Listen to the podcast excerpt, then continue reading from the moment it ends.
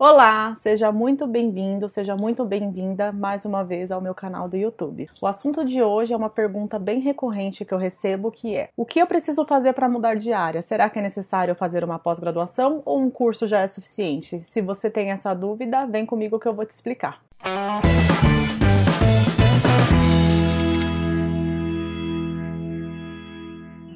Música primeira coisa que você tem que fazer quando você decide mudar de área, né, quando você decide fazer uma transição de carreira, ter uma nova profissão, é você fazer uma reflexão muito profunda dos seus motivos, do porquê você está fazendo isso. Pergunte para você mesmo, por que você não gosta da sua área? Por que você não gosta do que você está fazendo? Você tem certeza que você não gosta do que você faz? Que você não gosta da sua área? Ou você apenas não gosta do seu chefe? Às vezes você não gosta de um colega de trabalho? Ou às vezes você não gosta da empresa que você está trabalhando? Então, refletir sobre isso é importante antes de tomar uma decisão de mudança de carreira, porque é uma decisão muito importante que vai impactar bastante a sua vida. Então, primeiramente, faça essas reflexões para que na próxima carreira que você escolher seguir, você seja mais assertivo. A primeira coisa quando se fala em transição de carreira, né, mudança de carreira, é você pensar o seguinte: a área que eu quero mudar é uma área relacionada à área que eu já atuo ou não? É uma área correlata ou não é uma área correlata? Quando você faz uma transição mais sutil, né? Imagina então que você é da parte financeira de uma empresa e você quer seguir para a parte de departamento pessoal, por exemplo. Não é uma transição tão brusca, você ainda vai lidar com muitas leis, com muitos números, com muitas planilhas. É uma transição mais suave. Diferentemente de você, por exemplo, é um analista financeiro, uma analista financeira, e você fala: não, agora eu quero ser programador. Já é uma mudança muito brusca e a forma como você vai fazer essa transição ela varia de acordo com esse nível de complexidade da mudança. Então, pensando em áreas mais relacionadas, quando a mudança ela é mais sutil, muitas vezes cursos livres, né, cursos de atualização, eles já resolvem o seu problema. Você não precisa fazer uma nova graduação, você não precisa fazer uma nova pós-graduação ou cursar né, uma primeira pós-graduação para mudança de área.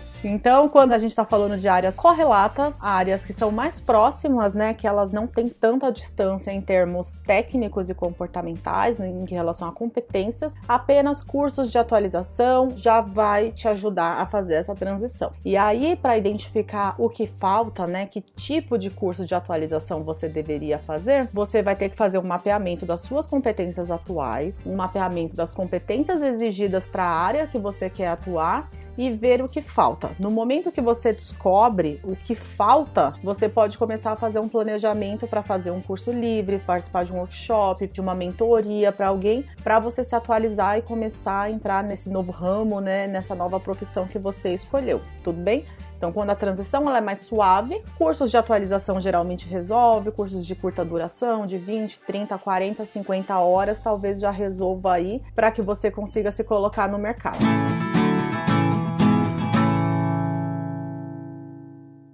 Já quando você vai fazer uma transição de carreira, que é para uma área que é não relacionada, então é para uma área muito distante da que você atua hoje, talvez uma especialização seja necessária. E quando eu falo especialização, não é necessariamente uma pós-graduação, não é necessariamente uma nova graduação. Pode ser um curso livre, porém mais longo, um curso de 100, 200, 300 ou até 400 horas. Existem aí cursos livres e que não são considerados pós-graduação por não cumprirem requisitos do MEC e oferecerem diplomas que são reconhecidos pelo Ministério da Educação. Quando você vai fazer essa transição para uma área não relacionada, aí é que você vai ter que fazer mesmo um levantamento das suas competências atuais, das competências que você vai precisar ter, né, para poder conseguir fazer essa transição de carreira e identificar que tipo de novos conhecimentos você vai precisar buscar. Uma coisa importante quando se faz uma transição muito brusca, né, por exemplo, aquele exemplo que eu dei, um analista financeiro se tornar um programador, é que a parte técnica que você aprendeu enquanto analista financeiro, ela não vai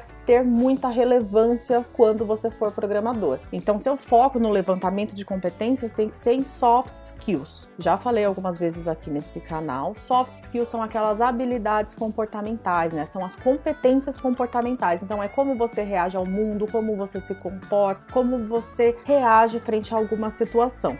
Então, numa mudança brusca de carreira, não é que a sua carreira, tudo que você fez, vai ficar para trás. Não vai. Você vai conseguir aproveitar muita coisa, mas não em termos de hard skills, né, de conhecimentos técnicos. Você vai aproveitar muito das competências comportamentais que você desenvolveu aí ao longo dos anos passados.